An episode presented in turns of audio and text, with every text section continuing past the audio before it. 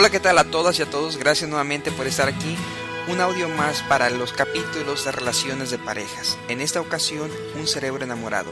Es muy común que en los seminarios se me pregunte qué es lo que yo puedo hacer para desenamorarme de la persona, qué es lo que yo puedo hacer para enamorarme completamente de una persona ahora en mi segunda relación o tercera relación o después de mi divorcio. O la pregunta típica, ¿por qué es que yo me enamoro? Bueno, Vamos a hablar en esta ocasión de lo que pasa con un cerebro enamorado. Algo cambia dentro de nuestro cerebro cuando estamos enamorados. Es la química del amor. Los enamorados sienten las emociones de forma intensa gracias a sustancias químicas que fabrican su cerebro. Es lo que llamamos el famoso amor eterno, pregonado pues por infinidad de canciones y poemas que sustentan en razones que van más allá de lo romántico. Esto se basa en cuestiones neurobiológicas y evolutivas. Mira, cuando una persona está enamorada, se desencadena una gran cascada bioquímica que cambia completamente la percepción y los sentimientos de la persona. Al sentirnos atraídos por algo, nuestro cuerpo segrega una gran cantidad de hormonas que lo modifican y afectan nuestras actitudes. Un experto en la investigación del enamoramiento estableció que éste involucra la producción de un cóctel de sustancias en la región del hipotálamo, dentro del cerebro. Pueden ser distinguidas dos fases dentro del enamoramiento. La primera es que hay una gran liberación de dopamina, que es un neurotransmisor responsable de la sensación de euforia y que se manifiesta a nivel biológico cuando se experimentan sensaciones placenteras. También se libera cortisol, debido al estrés y a la ansiedad que experimenta el enamorado. Además aumentan los niveles de testosterona en las mujeres, efecto que las desinhibe, y en los hombres disminuyen, lo cual le permite enfocarse en una sola pareja. En ese sentido, aseguró, el enamoramiento a nivel cerebral se comporta como una droga. Por ejemplo, cuando una persona se mete cocaína, se activan mismos circuitos que cuando una persona está enamorada. Claro, de formas diferentes, ¿no? Entendiendo que la cocaína es un estímulo bioquímico aberrante, pero los mecanismos técnicamente son los mismos. La segunda fase ocurre cuando, interesantemente, él puntualiza, mientras las otras sustancias disminuyen, hacen su aparición la vasopresina y la oxitocina, que permiten la creación de lazos entre los individuos y dan la sensación de seguridad por lo que transforma el enamoramiento en amor estable. Lo curioso de estas hormonas es que van a mantener elevados esos niveles conforme pasa el tiempo y nosotros seguimos unidos a la pareja pues por un tiempo determinado. También este científico explicó la vasopresina y la oxitocina. Estas dos interactúan bajo un sistema de placer y recompensa. Es decir, van a hacer que las personas mantengan relaciones monógamas con el pasar del tiempo. Y si hay una verdadera compatibilidad en la pareja, los niveles de ambas sustancias se mantendrán constantes.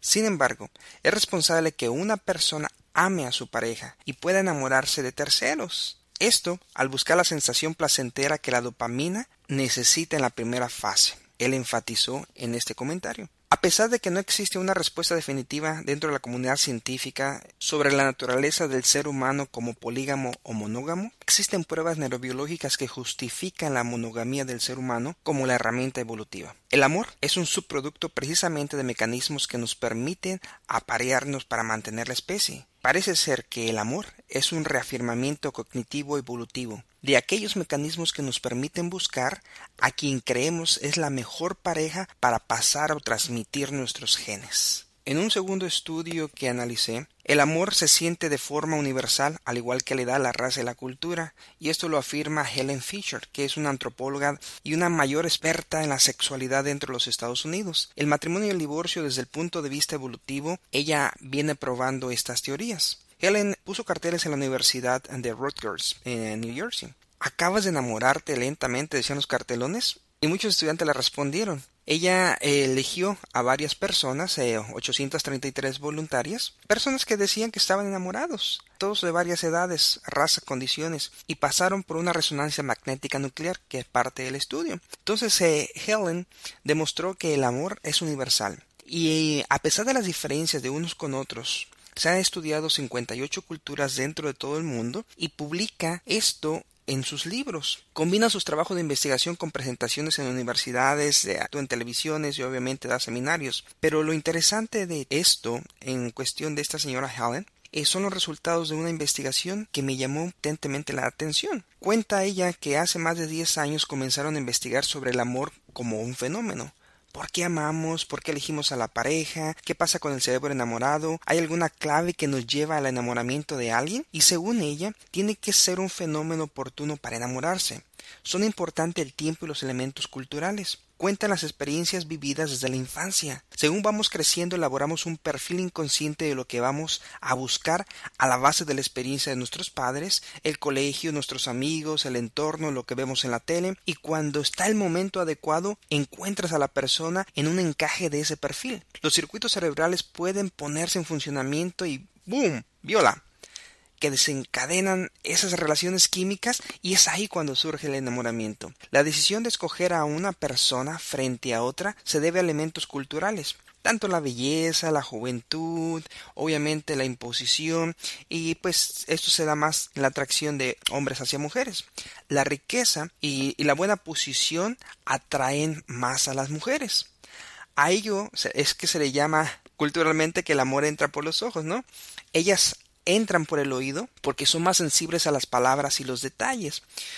Lo que sentimos cuando estamos enamorados, como las mariposas en el estómago, el pulso que se acelera, el tiempo que vuela, solo eso puede pasar del uno al otro a través de pensamientos obsesivos. Eso se da porque las emociones parecen más intensas. Y eso de que los colores nos parecen más intensos también, todo nos parece más hermoso, eso se debe al producto y al esquema ambiental del enamoramiento se hace una pregunta. Cuando se ha explorado mediante técnicas como resonancias magnéticas el cerebro enamorado, ¿qué es lo que se ha encontrado?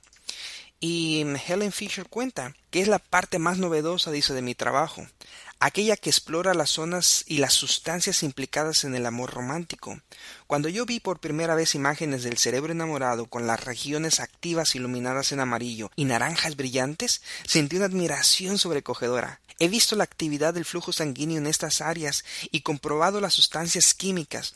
Hay dos regiones muy activas, el núcleo caudado por la primitiva región en la forma de C, descubierta hace poco relacionado con el sistema de recompensa del cerebro, la excitación sexual, las sensaciones del placer, la motivación para lograr recompensas, etc. Y el área tegmental, que es el ventral ABT, la venta de la madre de las células producen la dopamina. Somos una fábrica de drogas naturales cuando estamos enamorados. La dopamina, la serotonina y la neurografina son sustancias presentes en el cerebro cuando estamos enamorados. Además, dice, creo que la locura del enamoramiento está producida por los niveles altos de dopamina y la neuroadrenalina, unido bajo un nivel de serotonina. La dopamina en grandes cantidades aumenta el nivel de testosterona, la hormona del deseo sexual, que ésta se asocia a la capacidad de concentración, la euforia y la dependencia, que son síntomas de adicción. El colocón, que es la parte de lo que llamamos el enamoramiento, pues produce sustancias que esta fábrica del cerebro lo da en gran cantidad. El nivel alto de neuroparafina que produce la urofina, eso es lo que causa la pérdida del apetito. El nivel bajo de la serotonina que está relacionado con los pensamientos obsesivos, eso es lo que causa el estar enamorado o atado a él o a ella. En resumen, dice, he comprobado que científicamente el cerebro está enamorado de acuerdo a esto. Cuando estás enamorado, empiezas a pensar que él, o en el caso de ella, es único, y no puedes sentir esa pasión romántica por otra persona. Segundo, pues soy un desastre. Enamorarse la causa inestable emocional y fisiológica. Vas desde estados de euforia, demasiada energía, insomnio, pérdida de apetito, temblores, palpitaciones y respiración acelerada, hasta la ansiedad y el pánico. Estos cambios de ánimo se parecen a los cambios de un adicto. Enamorarse es una forma de adicción. Él o ella es perfecto o perfecta. Solo ves el lado bueno del amado y no ves los rasgos negativos. Superar la situación nos acercó. Pasar por algo típico de adversidad junto con la persona tiene a identificar la atracción romántica. Por ejemplo, ay, estoy obsesionado con él o ella. Pasas el promedio más del 85% pensando en tu amado o en tu amada. Quisiera que pudiéramos estar juntos todo el tiempo. Tienes síntomas de dependencia emocional en tu relación, incluyendo posesividad celos, miedo al rechazo y ansiedad de separación. Ay, espero que nos quedemos juntos para siempre. Sueñas con unirte emocionalmente a tu amado o a tu amada y fantaseas sobre el futuro juntos. Haría por él o ella lo que fuera. Tienes una fuerte empatía con él o ella, sintiendo su dolor como propio y estás dispuesto o dispuesta a sacrificar cualquier cosa por la persona. ¿Le gustará este atuendo? Tiendes a reordenar tus prioridades diarias o a cambiar de ropa los hábitos y valores para alinearlos eh, con los de tu amado o tu amada. ¿Podemos tener una relación exclusiva? Experimentas deseo sexual por la persona, pero tienes reservas emocionales. El interés por el sexo se une a la posesividad y un deseo por exclusividad sexual y un celo extremo, especialmente si sospechas infidelidad. Esto no se trata de sexo. Aunque el deseo por la unión sexual es importante para ti, las ansias por la unión emocional toma prioridad. Un estudio reveló que el 64% de las personas, igual para ambos sexos, estuvieron en desacuerdo con esta aseveración. El sexo es la parte más importante en la relación de mi pareja. Me siento fuera de control. Dices que tu pasión es evolutiva, incontrolable. La chispa se apagó. Enamorarse no dura para siempre. Es un estado transitorio que evoluciona hacia una relación dependiendo la situación, la atracción y obviamente el largo plazo con el que se relacionan. Pero aprendamos que se disipa y entonces la relación puede terminar. En conclusión, esos estudios revelan científicamente los procesos de enamoramiento, cómo el cerebro influye para que nosotros activemos nuestros sentimientos, nuestras emociones y por lo tanto reaccionemos bajo estímulos bioquímicos. Aprendamos algo de este breve tema. El enamoramiento es algo temporal, siempre y cuando nosotros no cumplamos con la fase experimental dentro de nuestro propio cuerpo, la cual es el amor, el respeto y el aprecio. Y como suelo decir en los seminarios, si realmente quieres amar a alguien, aprende a dar una gota de aprecio, de cariño y de respeto todos los días. No des excusas. La vida es corta cuando se llena de excusas. Extiéndela. Vive el amor, vive la comprensión y vive la pasión que el mismo cuerpo ya te ofrece. Gracias por haber escuchado este audio. Se despide de ti tu amigo Juan Antonio Ayala.